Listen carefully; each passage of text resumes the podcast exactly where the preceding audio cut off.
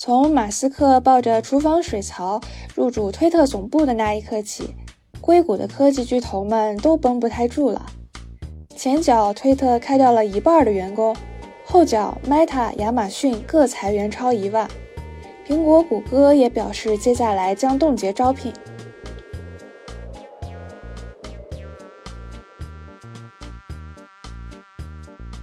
美国互联网大厂还好吗？裁员难道也跟风吗？中小型企业和初创公司又过得怎么样？本期嘉宾是坐标于硅谷的资深猎头 S.J 小姐姐，她将带我们从第三方的视角观察美国高科技行业这轮汹涌的裁员潮，并聊一聊普通打工人的生存之道。这也是二零二二年的最后一期节目了。希望斜杠青年研究所曾在过去的一年里给你带来过灵感或启迪、治愈或惊喜。新年快乐！我们二零二三年再见啦！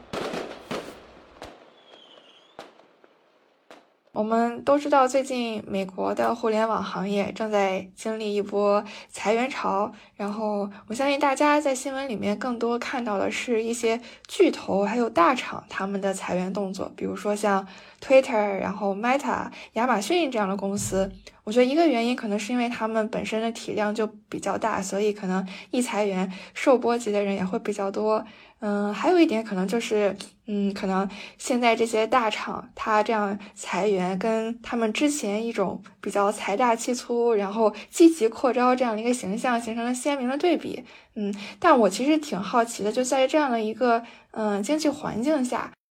大厂，然后还有一些中小厂，还有一些初创公司，他们分别受到的影响是怎么样的？嗯嗯，好的好的，我觉得这是一个很好的问题哈。呃，确实，大家看到今年呃，尤其是下半年开始，呃，夏天开始，然后到现在，很多非常呃厉害的大厂都在非常，嗯，应该说裁员的力度比较的比较大吧。嗯，像这一波的裁员，确实对于其实不管是初创公司、中小厂还是大厂，都是有一定程度的波及的。那呃，对于这种初创的小公司来说，呃，如果说它 funding 不是很好，它的 product 不是很好的话，有可能呢在这一轮中就覆灭了。嗯，也是一个优胜劣汰的过程。如果说这个空呃这个初创公司的呃 product 也很好，funding 也非常好，然后 team 呢整个也是非常的优秀的话，那其实对这样子的初创公司是一个好的事情。因为呢，在这种就是裁员潮里面，它有可能会吸引到呃以前不太好吸引，但是现在呢，就是可能嗯就是感觉更加优秀的人才吧。就是以前他可能吸引不到这么优秀的人才，现在他铺会比较大一些。这是对于一些比较好的呃呃初创小公司小公司，那对于大厂，呃，我觉得大厂和中小厂基本上就是我会把它分为一摊，嗯，因为就是像这种巨型的大厂呢，他们呃和中小厂呢都是可以借机 trim 掉一些人员的 cost。嗯，因为如果说是在经济很好的时候，一些大厂或者是中小厂，它无缘无故的裁员，其实呢，就是外界会有很多的质疑。就会认为，嗯，为什么？呃，难道是你们的经济，呃，这个运营不够优秀吗？还是为什么要裁员？就会有很多的外界质疑声。那如果说所有的厂子，或者说是，嗯，大家都在裁员的话，他们现在其实是可以随着这个，呃，风向一块儿裁资源，也会节省一些人员的 cost。毕竟去年。Package 是水涨船高嘛？嗯，你刚您刚刚也听到提到过，说去年的就是很多大厂，嗯，他们确实有一定程度的扩招，呃，所以说呢，我觉得现在公司可能都是想要节衣缩食，为了呃现在已经发生 recession 以及呃明后年发生有可能会更 severe recession 做好准备吧。嗯，明白。对，虽然这么说起来可能会 有点残酷，但其实很多公司是借这个机会和风向，正好给自己瘦了一个身，是吗？对，我觉得是，就从我这以上观点只代表我个人的观，呃，就是个人的意见嘛。对，这是我自己的想法。嗯，对，所以对那些就是资金状况还比较良好良好的小公司，对他们来说，其实是一个抢人的好机会。对，对你这样总结的非常好。哎，我不知道现在像 TikTok 这样的公司会不会在扩招，因为它嗯进入北美之后，它的这个嗯无论是用户的增长量还是这个广告收入，我相信都非常的增长非常的快，所以不知道对它现在来说是不是一个挺好的一个抢人的机会。嗯嗯，是的，就是作为大厂来说，TikTok 现在的扩招应该是，嗯，在业界比较知名的，就在所有的厂都是在 hire freeze，包括在 massive layoff 的同时，TikTok 确实是呃张开双臂拥拥抱了非常多的优秀人才，呃，尤其是 Meta 呃上一轮就是就是的百分之十几的裁员，TikTok 确实吸收了不少。对，因为他们嗯，确实现在呃业务增长的很快，然后他们的布局也布局的非常广，嗯呃，所以说嗯，如果说大家现在想进进入推 TikTok 也是一个比较好的时机啦，但是就是它会更加 competitive，因为毕竟就是现在已经从一个买方市场变成一个卖方市场嘛，嗯，明白哇，那就像你说的，现在已经是一个卖方市场，那最近。找你咨询，然后想要换工作、跳槽或者是找下家的人有没有爆棚？确实是有，嗯，这个趋势还是在增长的，嗯，就是比起今年年初，可能说是 candidate 更加的 passive 一点，那现在呢，就是呃甲方更加 passive 一点，毕竟 headcount 比较的有限，嗯，然后他们的预算也是很有限，然后呢，candidate 这边呢，呃，又比较的 active，确实是这个 trend 是。呃，有有就是翻转过来，那很多小伙伴们找我来咨询，也是为了知道现在就是 market 到底是如何。嗯，因为毕竟现在这个情况都是呃人人可危嘛。就算是自己有一个比较个人，就他们认为可能会比较 secure 的工作，还是会有一些焦虑。毕竟每天你看到就是各种各样的新闻，告诉你哪个厂子又裁了，然后是身边的朋友又丢掉了工作。尤其对于像 H1B holder，就是大家需要签证的朋友们，就是可能会更加的焦虑。这个我们也是可以理解的。嗯，对对，就像你说的，现在可能不光是可能被裁员了的人在找工作，可能很多。嗯，还还在苟着的人，然后大家也开始居安思危。嗯，然后咱们看新闻也看到，比如说像像亚马逊，然后他会先去嗯关停自己。前景不太好的一些项目，我说这个钱是金钱啊，就比如说像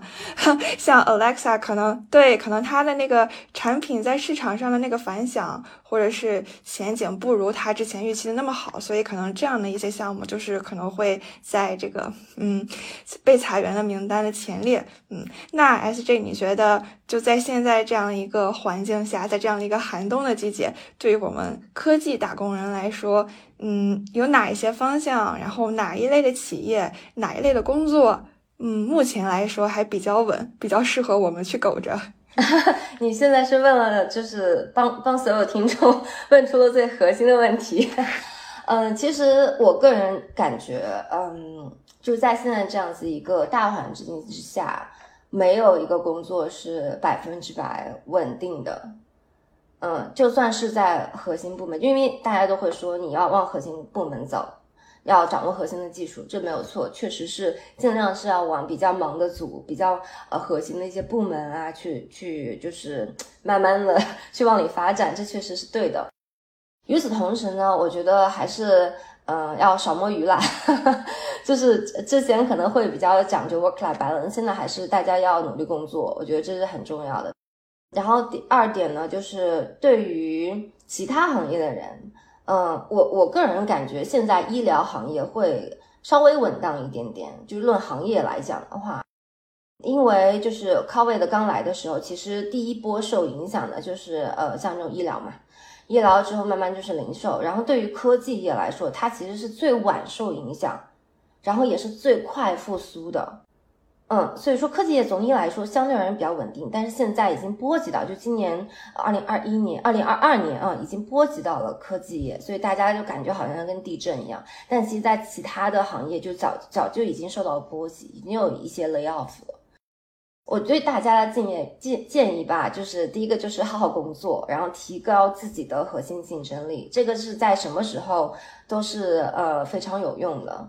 呃，第二点的话就是。嗯，我个人觉得每个人的 soft skill 还是非常重要的。就是嗯，要跟老板老板打好关系啊，同事搞好关系啊。其实不管是在东方还是在西方，这一条还是嗯蛮蛮适用的。因为毕竟大家说的 teamwork，嗯，还有 company culture，都是希望你能够很好融入大家，大家一块儿去产出新的产品嘛。所以 soft skill 也很重要。如果大家在此期间可以提高自己的 soft skill，这也是这也是非常呃非常好的一个时机吧。嗯。然后第三点呢，就是现在很多打工人正在做的准备，呃，就是自己在好好工作的同时呢，也在不停的 刷题，然后呢，就是给自己呃两条腿走路吧，就准备一个 Plan B。那万一说呃就是在当然 fingers crossed，万一说就是被裁了，或者说是整个呃呃公司出现什么 reorganization，那这个时候他能第一时间的能够在自己记忆不生疏的情情况之下能找到工作，这也是非常重要。的，然后第四点吧，就是呃，现在很多大家都在做的就是消费降级了，呃，尽量能够减少开支，嗯，我觉得基本上抓好这四点，度过经济危机是没有什么太大问题的。明白，嗯，那你觉得春天什么时候会来呢？就是这个整个的这个就业市场，嗯，明年大概什么时候你觉得它会好起来？我个人预测，怎么说呢？我个人预测，我觉得还是明年年底、后年年初是会比较早。嗯，我可能是比较在这件事情上，我可能会比较的呃悲观一点。嗯，我觉得可能短时间之内不太会很快的出现转折。呃，因为如果你看之前的数据，像二零二零二一年整一年的裁员的公司，其实只有几十个，四五十个。就所有的像什么交通啊、医疗呀，包括一些科技行业啊、finance 啊、legal 这些，只有四十多个公司。但是在二零二二年到现在还没有结束，还有时间结束，已经有一千多个公司都裁员了，甚至有些公司它完全就 complete shut down。对，像按照这种趋势，明年有可能还会继续的发展。因为很多公司现在都是在呃缩紧它的开支，所以我觉得可能短时间之内大家还是要就是好好的保护自己吧，嗯，就是现保住工作现在可能是第一位的，嗯，然后与此同时可以再看新的机会，主要就是为了给自己的 Plan B 嘛。明白。那其实对那些就是。嗯，想要跳槽的人来说，是不是他们也最好等到这一波过去了之后，然后再出击，时机会比较好一些？嗯，这是个很好的问题。呃，我觉得这个也是要分情况的。嗯，有对于有一些人呢，就是他们可能在现在自己的一个工作岗位上，或者说。嗯，在自己所属的行业，他们是没有什么，嗯，中间是找不到自己工作的激情啊，找不到一些意义，呃，或者觉得自己个性啊，包括呃其他方面不太适合做这一行。那我觉得这个时候，呃，可以去探索一些其他的机会或其他的领域，因为每个人的时间都是很宝贵的嘛，所以这个时候跳槽也不失为一种很好的选择。嗯，也是一个给自己的第二次机会。那对呃另外一些人来说呢，他们就是非常热爱自己的行业，非常喜欢自己的工作，并且呢非常有激情。那对于这一部分的人呢，嗯，就危机也就是机遇啦，他们是可以在现在这种大环境之下。看到或者说是找到更好的一些机会，而且有些机会就真的是呃机不可失，呃失不再来的。所以说，我觉得任何时候都是要 case by case 的，就是这样去分析。那对于呃其他一部分人，对于第三部分人呢，可能就是嗯大家觉得工作是工作，那生活是生活，那我就好好的把我这份工作做好。嗯，那我的意义呢，有可能也是在别处。相对于这部分人来说呢，可能说熬过这一波的 recession，熬过这一波的裁员潮，可能是比较重要的。所以说，呃，这个确实是分人吧。嗯，明白。嗯，哎，那感觉你平时主要是和这些比较中层级别的求职者打交道，是吗？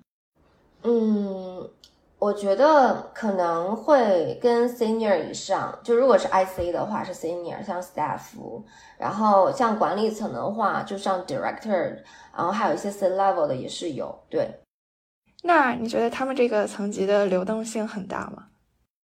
呃，我觉得是按照它的 level 的等级，就是它越往上走，因为它的坑越少，所以它的流动性可能就会越少，因为毕竟机会就是是有限的。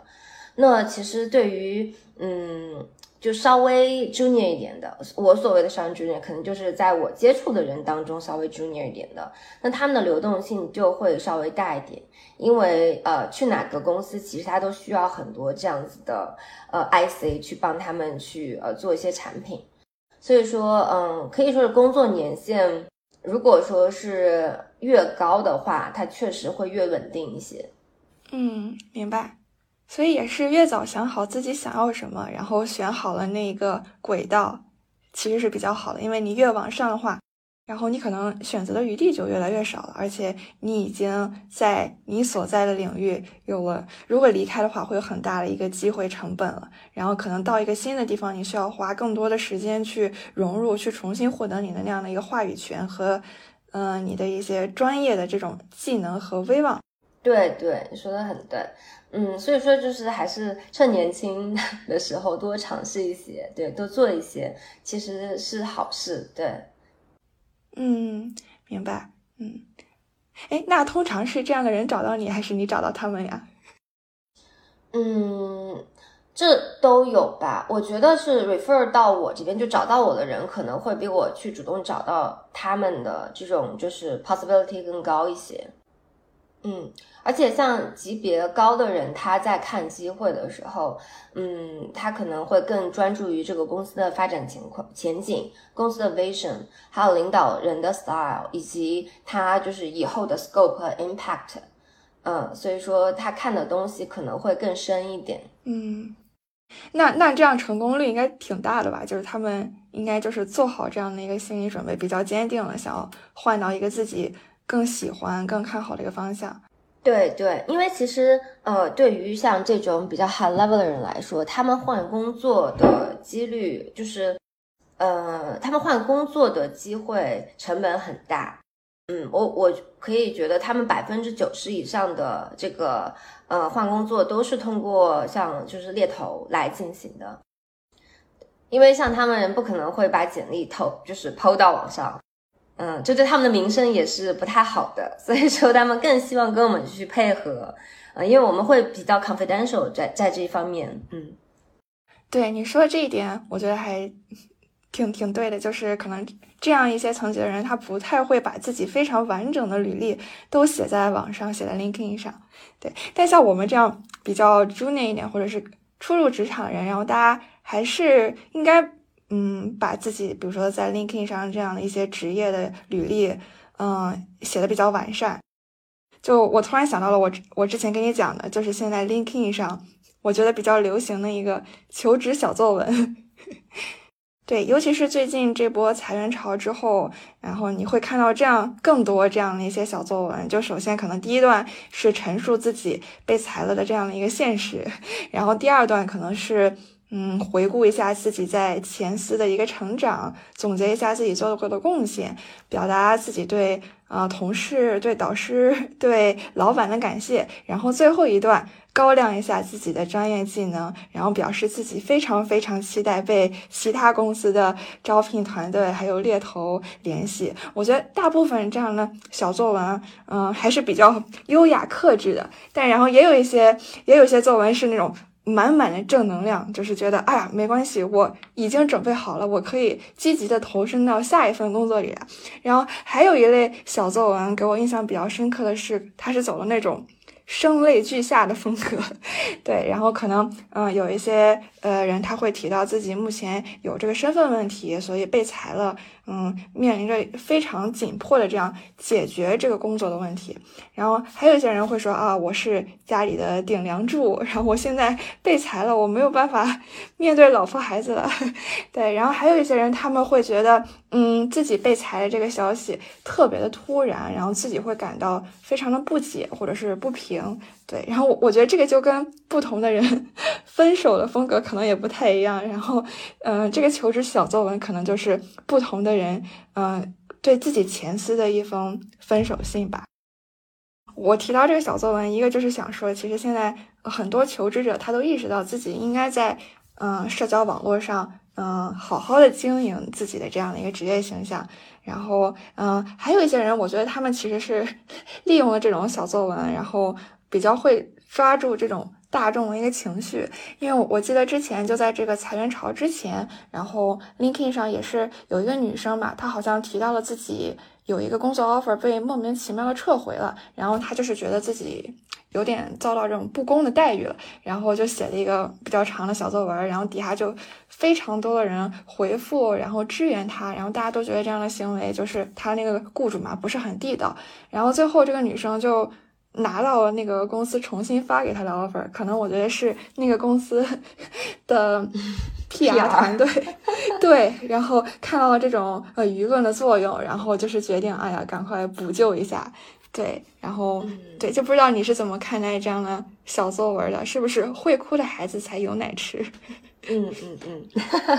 对，我觉得你说的很对啊。确实，有时候因为美国是一个崇尚言论自由的国家吧，所以说，嗯，每个人都有权利去发表自己的意见嘛。对，嗯，但是我个人可能会觉得，LinkedIn 它是属于一个更偏职业的这样的一个社交媒体。嗯，那如果说是嗯我自己的意见的话，我可能会比较倾向于觉得像比较 professional 的，像一开始就是 share 的那样子的一些人的呃小作文，就是回顾过去，然后呢就是话锋一转，说我现在需要一个这样的机会，然后再 sell 下自己，其实这样是比较讨好的，因为它就相当于你自己的一个 cover letter，然后你又有以前就是呃老板以前公司的这个 endorsement。然后呢，你又可以去给大家伸出橄榄枝，说 OK，现在呢，我又在 market 上了，请大家帮帮我。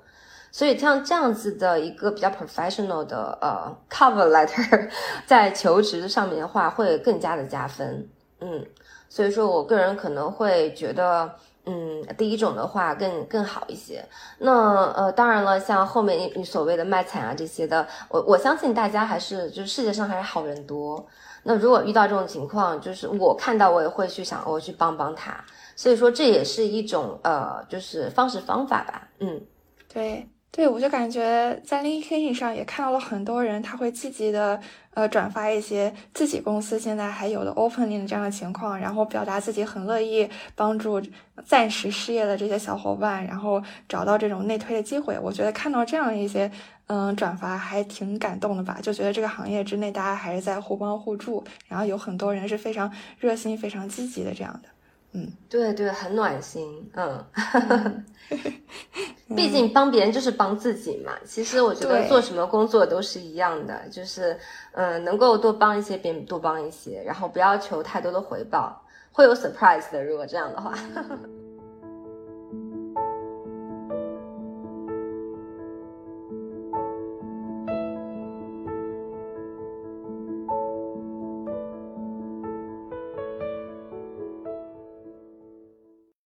我记得你前段时间说你最近有在见这个职业教练，然后他也对你做猎头这个工作，然后做了一些帮你做了一些分析和总结。嗯嗯，那你觉得，嗯，你觉得你自己适合做猎头吗？然后为什么适合呢？嗯嗯，对我之前是跟你提到，我找了一个 career coach，嗯。然后呢，他是一个在这个行业有呃二三十年的非常资深的这样子的一个前辈。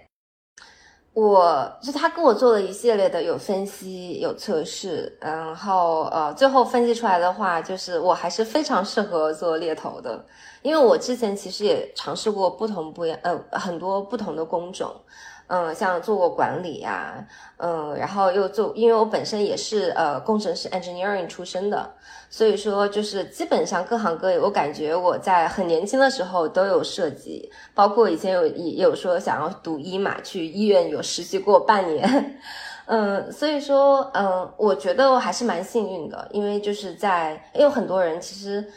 嗯，百百分之我可以说百分之六十以上的人吧，他可能这一辈子都是觉得在做自己不开心，在做自己不适合的工作。嗯，但是我感觉我能找到一份呃自己很适合，然后又很喜欢的工作，呃，就是已经非常幸运的了。然后你也比较喜欢做这样牵线搭桥的这样的一个角色，是吗？对，我觉得这是在为自己积德。因为不管这件事情他有没有做成功，嗯，反呃，因为很多时候我们 get paid 的模式呢，就是基本上是我们的 candidate 签了我们的客户，那这个时候我们会从客户这边拿到呃就是 commission，但是很多时候呢，有可能呃就是两方聊了发现好像不 fit，那我可能会给他签到其他的客户或者是其他的公司，嗯，这个时候因为我觉得做这份公司工作可能是。呃，得失心一定要看得淡一些，就是就是最好不要有太多得失心。就是如果说是在享受这个过程，享受帮助人的过程，会走得更加的开心，而且更长远一些。就是在过程中寻找意义吧。嗯。对，哎，我其实还挺好奇的，你会不会遇到一些这个求职者，他会对你有一些防备之心，他会觉得你和那个公司是 一伙的，或者是你和……对对对对，嗯，会有这样的情况吗？呃，肯定会有，肯定会有，对，因为就是每天跟不同的人打交道，很有意思，很有意思。对，呃，有些人一开始你就知道，哦，他可能面子薄，但是他又有防备之心，呃，这个时候我觉得其实无所谓啦，就是大胆问就好了。那如果我感觉到他有防备之心，那我可能一开始就会问他，我说你有没有跟第三方的猎头合作过？呃，如果说是没有的话，我会帮他介绍一下我们这个是合作的流程是如何。嗯，比如说是呃，我这边是不会从他那边收取什么费用呀，包括我这边是帮他牵线搭桥呀。如果说他不过来，呃，也没有关系，只是为了交个朋友，这个时候他可能就会觉得轻松很多。嗯，因为他有可能会觉得，嗯，不好意思，就觉得浪费你的时间啊，或者说你会不会从我身上有利可图啊？我觉得只要一开始把这些顾虑打消，嗯，就没有什么太多的问题。因为一开始很多人可能会对，就是别人都会有戒备心吧。这样慢慢的通过跟你的交处，呃，就呃交流啊相处中，可能会慢慢的 lower their，呃，就是这种戒备感，嗯。嗯，哎，那感觉你对你现在这份工作应该是一个既比较喜欢，然后又觉得自己可以胜任的这样一个状态。那我其实挺好奇，你的教练给你未来五年，甚至是未来十年定下了一个目标或者计划是什么样的？嗯嗯，好问题。其实我哇，我这个好像一个面试问题。没有没有，很好很好。对这个问题，其实我也问过我的教练，就是问我的 career coach。我说我想跟他一块儿去制定一个这样的未来的呃五年啊、十年以及更长远的这样的计划。那他会觉得呃我还没有准备好，他觉得我我现在还是要在就是。在更了解自己的同时，呃，在更了解自己的情况之下，然后我们之后的几几些个 session 再慢慢去制定。所以说我们还没有谈到这块，但是我非常的的好奇。对，和你一样，我非常想就是很快的就制定好，然后就直接按照这个方案开始 move forward。哇，我感觉这像一个原问题。你看，猎头帮别人来找到工作，但是猎头自己也在为自己的这个职业规划 迷茫和 寻找答案。对对对，嗯，我觉得这个职业是我很喜欢的，嗯，但是就是这个职业要怎么走，能够走得更快、更稳，而且更适合我自己，适合我的家庭，这个可能是我要 figure out，我跟就是 career coach 一块 figure out。嗯。哎，那你觉得什么样的人适合这一行，或者你建议什么样的人从事你这一行？这个是个很好的问题。嗯，我觉得首先，嗯，这个人呢，他喜欢跟别人去交流，然后他觉得每天说很多话，去了解不同的人，了解他们的 life story，并不是一件非常消耗他的事情。嗯，他可以这这件事情上做很久，他享受，而且呢。呃，就觉得每天做完工作更有精神，更有精力做其他事情，这是非常的 ideal 的状态。第二种呢，就是要非常的，就是持之不懈，就 perseverance 的这些人，因为我觉得任何一行你要去做好，它都是，呃，要每天夜以继日，日日夜夜，你要去累积它 experience，并不能够说是三天打鱼两天晒晒网，然后凭借小聪明就可以呃 get to the end point。所以说就是要呃呃勤奋，然后要坚持不懈，这是第二点。第三点呢，就是抗挫能力要比较强。这个说的就是因为很多时候，因为我觉得 recruiter 它本质上也是一个 sales 的工作，它是个销售类型的工作。作为销售，它可以说世界上最好的工作，也是最难的工作嘛。因为你肯定会遇到很多人的这些否定，呃，很多呃这些嗯绊脚石啊，或者说是很多人的戒备心，就是。这个人呢，他首先是要放的 solution，呃，怎么去跨过这一个一个障碍，这点很重要，就不要轻易放弃，这是第三点。那第四点呢，就是，呃，我我要说，我觉得作为 recruiter 很好的一点就是 flexibility。嗯，就是可能不喜欢坐班的小伙伴们，会比较喜欢做猎头，这也是当初很吸引我的一点。就是只要你有台电脑，你有一个电话，然后你有网，你可以 work everywhere。这个，而且就是你可以晚上工作，也可以白天工作，这个完全是取决于你个人。因为我们是一个 or 呃 result oriented 的这样子一个行业。哎，那我还挺好奇，你有没有和？曾经就是帮助合作过的求职者成为朋友的情况，就真的是生活中的好朋友。我觉得大部分时间我都会跟他们成为朋友，哎，就是就很多不同的人种吧，就是不光是中国人呀，甚至还有印度人呐，然后还有就是像呃 local 的，就是呃 Caucasian 啊，对我们都会交朋友。嗯，就是很多其他的事情我们也会聊，包括其实我们在呃一开始 connect 的时候，我们也会聊些事情。我记得有一次我跟我一个很好的 candidate，啊，虽然他最后没有就是呃就签我们的 offer，但是我跟他交流很多我觉得非常有意义的话题，比如说我们都交流如何更健康的生活，然后有些什么 supplement 可以 take，还有呢就是呃有些什么 volunteer experience，包括就是一些人生的意义。嗯，我觉得，呃，跟这些人，呃，就是跟他们去交流，我能学到很多。嗯，那这个公司也是帮你打开了自己的一个圈层和一个人际圈、交际圈。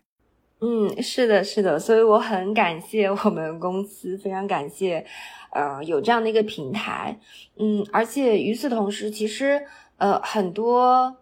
大学刚毕业的小小朋友们呢，其实我很建议他们去尝试一下做猎头的，因为很锻炼人。与此同时呢，你又可以拓宽自己的这样子的一些社交圈，其实对以后的职业发展都是非常有利的。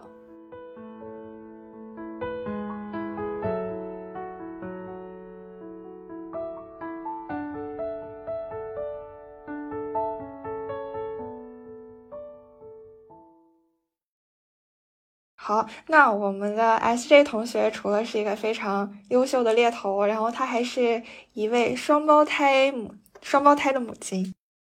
就是因为我觉得养双胞胎肯定会和养一个小孩很不一样，嗯，就不知道你有没有在这个过程中成为一个 端水大师？因为肯定，呃，分给两个孩子的这个爱和这个关注应该尽可能的尽可能的均等嘛，对，然后就很很想让你来分享一下你。嗯，作为双胞胎母亲的这样一个体验，嗯嗯，对我我，因为我只有一对双胞胎，我没有养过单胞胎，对，所以说我可能就是在这方面没有太强的一个对比吧。我个人感觉双胞胎一开始就是一个是 very hard 模式，嗯，就是从经济上啊，从精力上啊，这这些方面都是有点 overwhelming。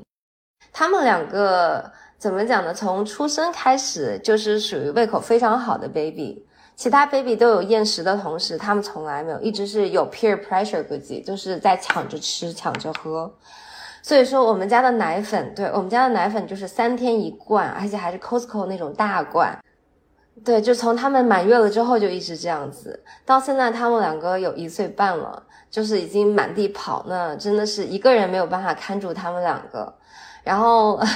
不过有两个宝宝好的一点呢，就是他们两个会内耗，他们两个会会互相陪伴，而且呢，就是有个有一个名词叫做 twin dividend，就是说，呃，双胞胎它是有红利的，这个红利呢是年龄越大越能够显现。那现在小的时候会真的是非常的辛苦，呃，有可能是 more than double、more than triple 的这种呃 hard working，但是长大可能直到三四岁之后，我现在还不知道了，就三四岁之后，他们可能就会变得比较好带一些。嗯，他们两个每天呢都会因为一件玩具而互相撕咬、互相争夺，就给他们买一样的东西，他们是不要的，他们一定要。同样的不一样的东西，然后互相抢。一开始呢，我就是想过去去，嗯，帮他们断官司，但是后来发现这根本就不可以，就是就没有办法成功的天天断官司，最后就 let it go 了，就完全是他们自己去分割，自己去 figure out。我在这边呢，就是保证他们不要把对方打到，或者不要把对方伤到就可以了。哇，那你真的是辛苦了，对，哎，那他们现在一岁半，你觉得他们俩，嗯，已已经能看出这两兄弟之间的性格方面的一些差异了吗？对对，他们两个性格非常不一样，因为他们是同卵双胞胎 mono die，按理说 DNA 都应该是一样的，嗯，但是他们从呃三个呃两个月大的时候就显示出他们的不同的 personality 了，就是一个。呃，会比较近一点，一个呢会比较活泼，但是他们每次生病完之后都会 switch their personalities，就是，呃，生完病之后有可能活泼的会变得很安静，安静的会变得很活泼，对他们两个很有意思。嗯，哎，那最近一次兄弟俩给予你的幸福感是什么？是哪一个时刻？我觉得最近的幸福感就应该是今天早晨，因为他们每时每刻都在给我幸福感。对我觉得今天早上，因为我送他们去 daycare 嘛，然后送 daycare 之前，呃，然后呃抱他们，然后他们就是非常紧紧的拥抱你，然后不想去 daycare，就那种依赖感，然后你会觉得哇，真的 so sweet。对，因为嗯。我没有当妈妈之前，我从来没有想到过，就是会有这样子的一种感情。对，就是生了孩子可能还是挺不一样的。因为我以前可能没有当孩子之前，我觉得我就是我，我是个独立的个体。但是生了孩子之后，就可能觉得真的理解了很多父母的不易，包括理解了很多人说为什么都是以孩子为主。嗯，虽然我们都在鼓励说，就是母亲要照顾好自己，对吧？我们要自爱，是的。但是很多时候你没有办法控制自己，你就是想，就是爱孩子，给孩子这些东西，然后就会 sacrifice 自己的很多。比如说我，我因为我之前一直在做瑜伽嘛，做瑜伽练了呃十几年、二十年的样子，快二十年。然后以前我是雷打不动，每天早晨我一定要几点起，做几个小时瑜伽。你做什么事情？包括我出去旅游，我都要带个瑜伽垫子在，就是随身行李里面的。但是有了孩子之后，我可以在他们旁边做瑜伽，他们可以骑到我身上。我做倒立的时候，他们可以在旁边碰我，他们可以在旁边拉我、摇我。对，就是我都会觉得啊没关系。但以前如果是有人在旁边，包括我们家狗狗在我旁边，我都会觉得啊你不要这样子，我我可能会伤到你啊或怎样。但现在有了孩子之后，我就觉得一切东西都没关系了，就只要宝宝开心、宝宝健康，我觉得都可以啊。哇，就是多了一种被需要、被依赖的感觉，然后也多了一份责任感。对，我就觉得自己可能又有了一份新的价值感。对，赋予了人生的另外一种价值感。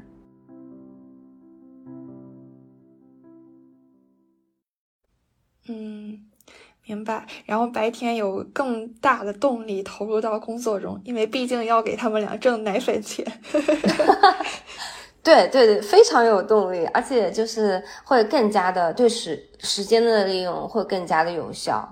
因为我本身其实就是一个非常 efficient 的，就就是非常有效率的一个人。但是我觉得有了他们之后，我可能会更加压缩我的时间，让自己就是 push 自己更加 efficient。明白，好的，非常感谢 SJ 的分享。嗯，我觉得可能你也到点儿该去 daycare 接你的两个宝宝了。那我们今天就先聊到这里。那我们最后和听众朋友们说再见，大家拜拜，大家拜拜。好啦，这就是本期节目。想要认识更多斜杠青年，欢迎你在小宇宙、喜马拉雅、苹果播客等平台订阅关注斜杠青年研究所，也欢迎你把这档节目推荐给你的朋友。